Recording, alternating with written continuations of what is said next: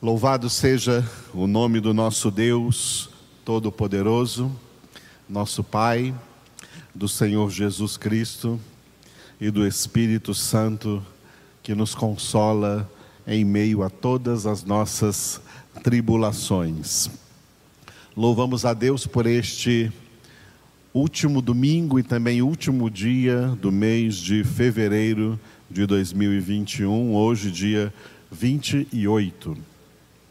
Encerrando hoje os nossos estudos no livro do Apocalipse, nós guardamos para esta última congregação a gravação deste capítulo da, das doutrinas bíblicas, dentre as mais importantes doutrinas bíblicas, a doutrina bíblica que é chamada de escatologia. Escatologia significa a doutrina bíblica acerca das últimas coisas, ou seja, tudo o que Deus já prescreveu na Bíblia Sagrada acerca do fechamento da história da humanidade nessa terra.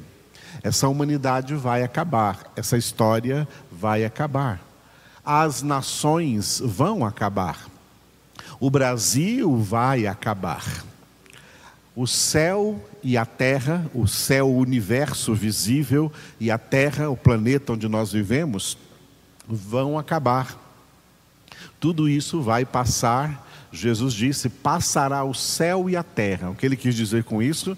todo esse céu cosmológico, cheio aí de galáxias, de planetas, de astros, de estrelas, e o planeta Terra. O céu e a terra passarão, mas as minhas palavras jamais passarão. Então a escatologia é esse estudo bíblico acerca das últimas coisas. E nós vamos ver na nossa congregação agora um resumo do que é essa doutrina bíblica das últimas coisas. A palavra escatologia vem do grego escaton. Escaton é a palavra grega para último. Último é escaton. Então, escatologia é o estudo das últimas coisas. Ok? Muito bem. Vamos começar com a última promessa de Jesus na Bíblia Sagrada. A última promessa de Jesus na Bíblia Sagrada, ela é repetida por três vezes no último capítulo da Bíblia, Apocalipse capítulo 22. E essa promessa de Jesus, ela é repetida no versículo 7, no versículo 12 e como você está vendo no slide, no versículo 20. Versículo 7, Jesus disse assim, Apocalipse 22, 7: Eis que venho sem demora, bem-aventurado aquele que guarda as palavras da profecia deste livro. Versículo 12, Jesus disse: E eis que venho sem demora e comigo está o galardão que tenho para retribuir a cada um segundo as suas obras. E por fim, versículo 20: aquele que dá testemunho destas coisas diz: certamente venho sem demora. Amém. Vem, Senhor Jesus. Portanto, a última promessa de Jesus nas Escrituras é: Eis que venho sem demora. É uma promessa do Senhor. A promessa de Jesus é que ele vem sem demora. Tem um cântico antigo que nós estamos acostumados a cantar, firme nas promessas. Promessas no plural. A última dessas promessas é esta: Jesus prometeu: Eis que venho sem demora. Fazendo uma conexão desses três versículos do último capítulo aqui de Apocalipse 22, o versículo 7 fala de guardar a palavra. quando ele diz: Eis que venho sem demora, bem-aventurado aquele que guarda as palavras da profecia deste livro, significa para nós que enquanto esperamos a volta de Jesus, a nossa obrigação é guardar a palavra de Deus em nossas vidas, em nossos corações. O versículo 12 tem o seguinte significado: Eis que venho sem demora, e comigo está o galardão que tenho para retribuir a cada um segundo as suas obras. As nossas obras é o que nós fazemos no nosso dia a dia. Quando a gente ouve a palavra obras, as pessoas querem definir alguns tipos de obras. Não, obra é tudo aquilo que nós fazemos no nosso dia a dia. Se no nosso dia a dia nós praticamos a palavra de Deus, que nós guardamos, a palavra que nós guardamos no versículo 7 é a palavra que nós temos que praticar no nosso dia a dia, aqui no versículo 12, até que Jesus venha. Praticar a palavra de Deus, colocar em prática a palavra de Deus, é assim que nós edificamos a nossa vida espiritual sobre a rocha e não sobre a areia. É assim que a igreja aguarda o cumprimento dessa promessa de Jesus: eis que venho sem demora, guardando a palavra e praticando a palavra, e conforme o versículo 20, orando ao Senhor e dizendo: Vem, Senhor Jesus. Essa é uma das nossas orações, essa é uma das orações da igreja, a oração clamando pela vinda, pela volta, pelo retorno do Senhor Jesus. Muito bem. Essa vinda de Jesus, é bom que nós entendamos uma coisa dentro das profecias bíblicas, dentro de toda a Escritura, de toda a palavra de Deus, que o fim de todas as coisas dessa história da humanidade, o fim vai acontecer não é da noite para o dia, é em um período que vai durar, o período que vai, onde estará acontecendo o fim do mundo, o fim da história da humanidade, é um período que vai durar mil e sete anos. Não é de um dia para a noite, é um período que vai durar 27, desculpe, mil e sete anos a partir do momento em que ele começar a ser contado ainda não começou a ser contado. Quando que ele vai começar a ser contado? Quando começar os sete anos da grande tribulação.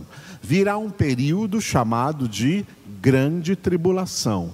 Esse período, de acordo com a Bíblia Sagrada, durará sete anos. E depois desses sete anos de grande tribulação, virá um período maior de mil anos, que se chama milênio, ou o reino milenar de Cristo. E aí então, no fim do milênio, é que a história da humanidade sobre a terra vai acabar. No entanto, a Bíblia nos orienta que algumas coisas vão acontecer antes de começar essa contagem de mil e sete anos. Tá? A Bíblia nos fala de algumas coisas que vão acontecer. Primeiro virá a apostasia, é o que Paulo fala em 2 Tessalonicenses, capítulo 2, versículo 3. Então, segunda carta do apóstolo Paulo aos Tessalonicenses, capítulo 2, versículo 3: Ninguém de nenhum modo vos engane, porque isto, quer dizer, a vinda de Jesus, ela não acontecerá sem que primeiro venha a apostasia e seja revelado o homem da iniquidade, o filho da perdição, que é o anticristo. Antes de começarem, portanto, os sete anos da grande tribulação, primeiro vai se instalar a apostasia. O que é apostasia? A apostasia não é pecado de ímpios. Apostasia é pecado de crentes. Apostasia é abandonar a verdadeira fé, abandonar a verdadeira doutrina, o verdadeiro evangelho e, portanto, abandonar Jesus. Isso é um pecado que não tem perdão. O pecado da apostasia ocorre quando o Espírito Santo sai desses crentes que cometeram esse pecado. Se o Espírito Santo sair, ele não volta mais. A apostasia é pecado sem perdão. A palavra apostasia é uma palavra grega que em português significa divórcio, quando um casal se divorcia. Apostasia, no sentido espiritual, é quando alguém que estava na posição de esposa de Cristo, igreja, a igreja é a esposa de Cristo, essa pessoa se divorcia de Cristo, se separa de Cristo, voltando para o mundo, voltando para o império das trevas, e para esse, para esse tipo de pecado não existe mais perdão nem reconciliação com Deus. Como está no slide, a apostasia é gerada por um ambiente de três coisas: incredulidade, iniquidade e resfriamento do amor. Sobre incredulidade, Jesus fez uma pergunta que ficou registrada ali em Lucas, capítulo 18, versículo 8. Lucas, capítulo 18, versículo 8: Digo-vos que depressa lhes fará justiça, contudo, quando vier o filho do homem, porventura, achará porventura fé na terra? Essa é uma pergunta que Jesus deixou no ar. Quando o filho do homem, quando Jesus voltar, achará fé sobre a terra? Ele está falando da verdadeira fé evangélica. Ele não está falando do que muita gente por aí chama de fé, e na verdade não é fé, são crendices, misticismos, sincretismos religiosos. Não confunda isso com fé. A fé é aquela que vem por meio do evangelho, da palavra e conduz esses crentes a viverem de acordo com essa palavra. Então, antes da grande tribulação, nós já estamos vivendo em um ambiente de fé escassa. Quase já não existe verdadeira fé. Tem muita falsa fé, mas pouca verdadeira fé, segundo o Evangelho de Cristo Jesus.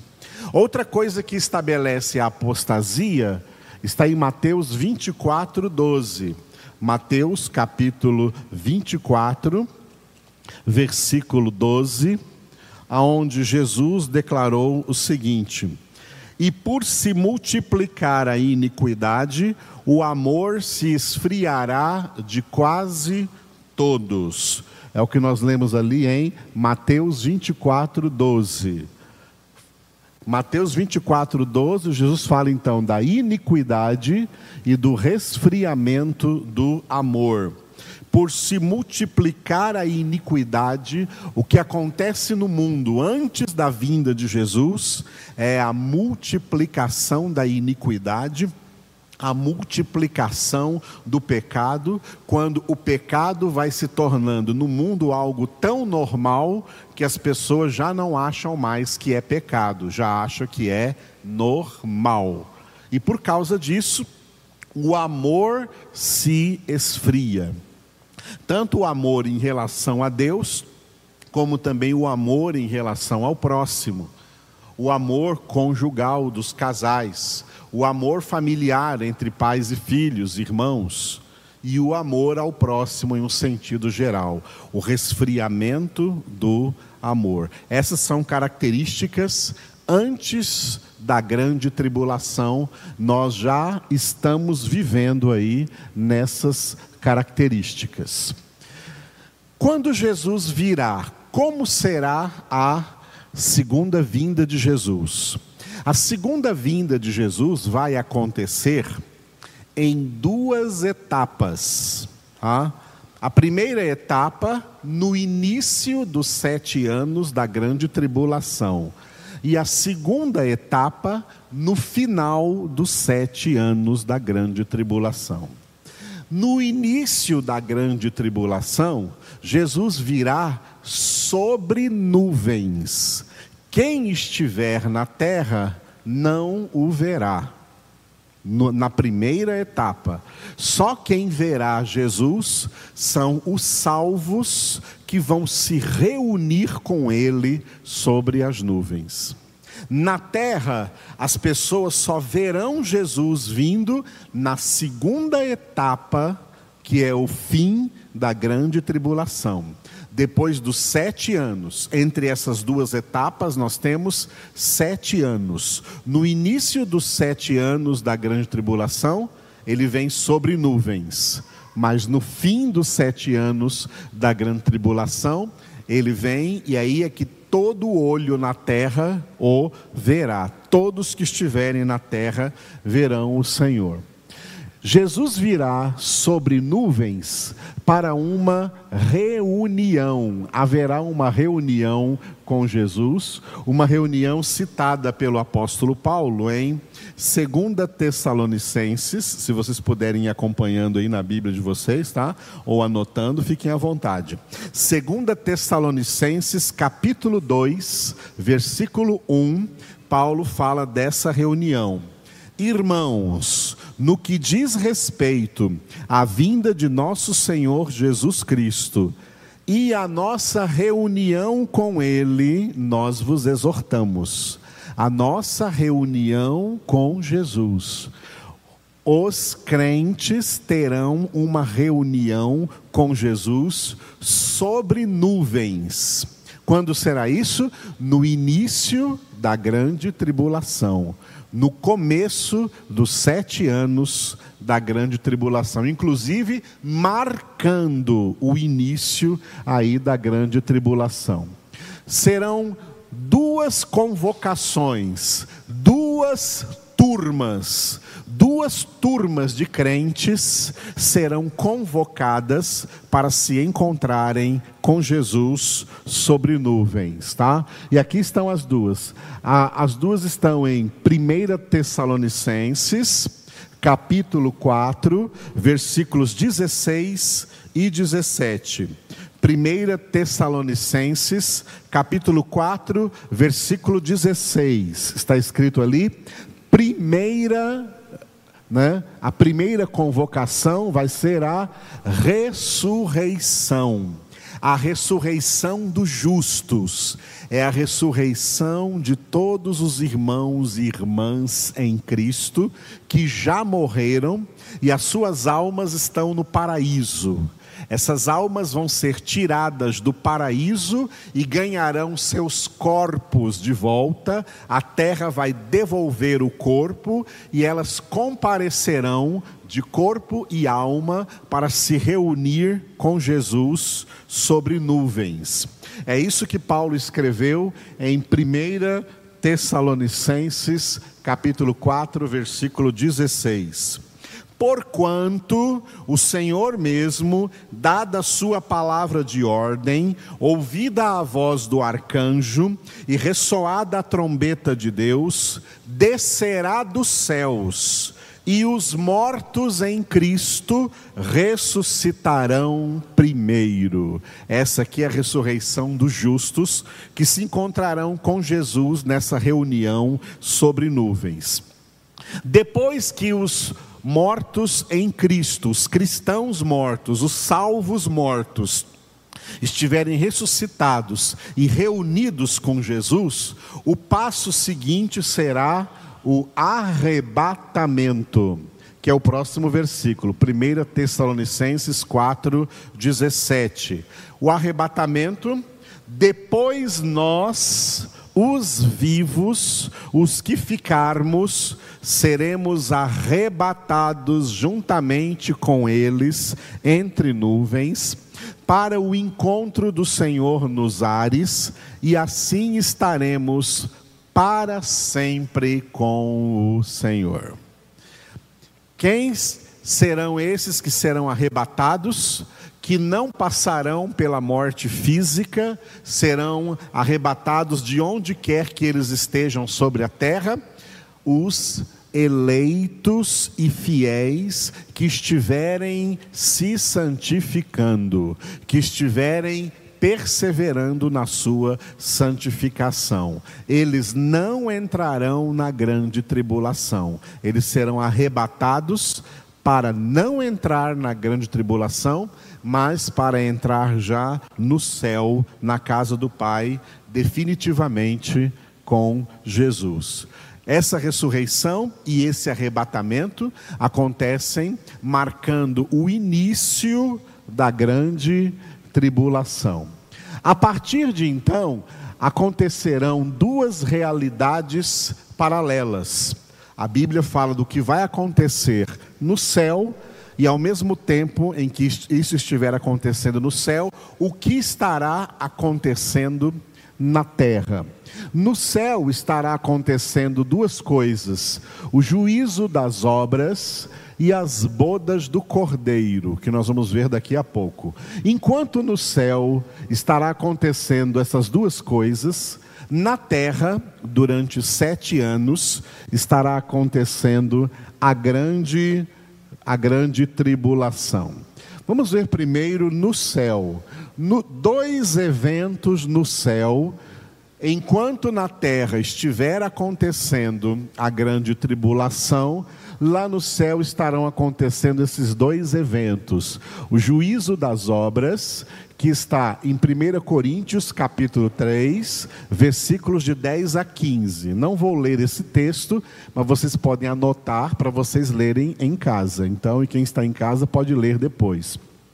O que é o juízo das obras? É o juízo que Jesus vai fazer sobre as obras dos salvos que foram ressuscitados e arrebatados. Eles foram salvos, mas as obras que eles fizeram na pregação do Evangelho, no ministério que eles exerceram na terra, eles serão julgados aí e conforme esse juízo, ganharão, alguns ganharão alguma recompensa, algum reconhecimento no céu, que nós não sabemos o que é, mas é chamado de galardão. E enquanto que outros não terão suas obras aprovadas, apesar de serem salvos, mas eles estão salvos, ok? Esse é o juízo das obras. Esse juízo não é um juízo de condenação, é um juízo de reconhecimento de que as obras dos crentes, as obras dos crentes que foram boas e obras dos crentes que não foram boas, que não foram aprovadas pelo Senhor, vão passar por esse julgamento. Depois desse julgamento lá no céu, vai acontecer o casamento de Jesus com a sua igreja. Porque agora a igreja é a noiva do cordeiro. Ela só se tornará a esposa do cordeiro lá na glória, no céu. E vai haver então uma ceia preparada pelo próprio Senhor Jesus, aonde Jesus vai servir para a sua igreja os elementos da ceia que nós celebramos todos os meses, fazendo então essa união espiritual eterna com a sua igreja. As bodas do Cordeiro estão registradas aqui nesse texto de Apocalipse, capítulo 19, versículos de 7 a 9. Quando Jesus então casará de fato com a sua igreja e a igreja será no céu eternamente a esposa do Cordeiro. Esses são os eventos que vão acontecer lá no céu, enquanto aqui na terra estiver acontecendo a grande tribulação. Grande tribulação na terra profetizada por Jesus em Mateus 24, 21. Este versículo de Mateus 24, 21 eu coloquei aqui na íntegra para nós. Jesus disse: Porque nesse tempo haverá grande tribulação, como desde o princípio do mundo até agora não tem havido, nem haverá jamais. Vamos ler juntos? Porque nesse tempo haverá grande tribulação, como desde o princípio do mundo até agora não tem havido, nem haverá jamais. Aleluia. Então, Jesus profetizou que haverá um período, um tempo de grande tribulação. Todo tempo que a humanidade vive na terra, inclusive o tempo que nós estamos vivendo, sempre é tempo de tribulação. Essa terra sempre é uma terra onde todas as pessoas, crentes ou descrentes, todas passam por dificuldades, aflições, problemas, lutas, desafios. Toda a humanidade vive em tribulação. Por quê? Por causa do pecado do homem, por causa do próprio pecado do homem. Mas tem um tempo que está vindo por aí, que nós vamos ver daqui a pouco, que ele vai durar sete anos, e esses sete anos serão um tempo de grande tribulação, como nunca houve antes na história da humanidade, e depois também nunca mais haverá.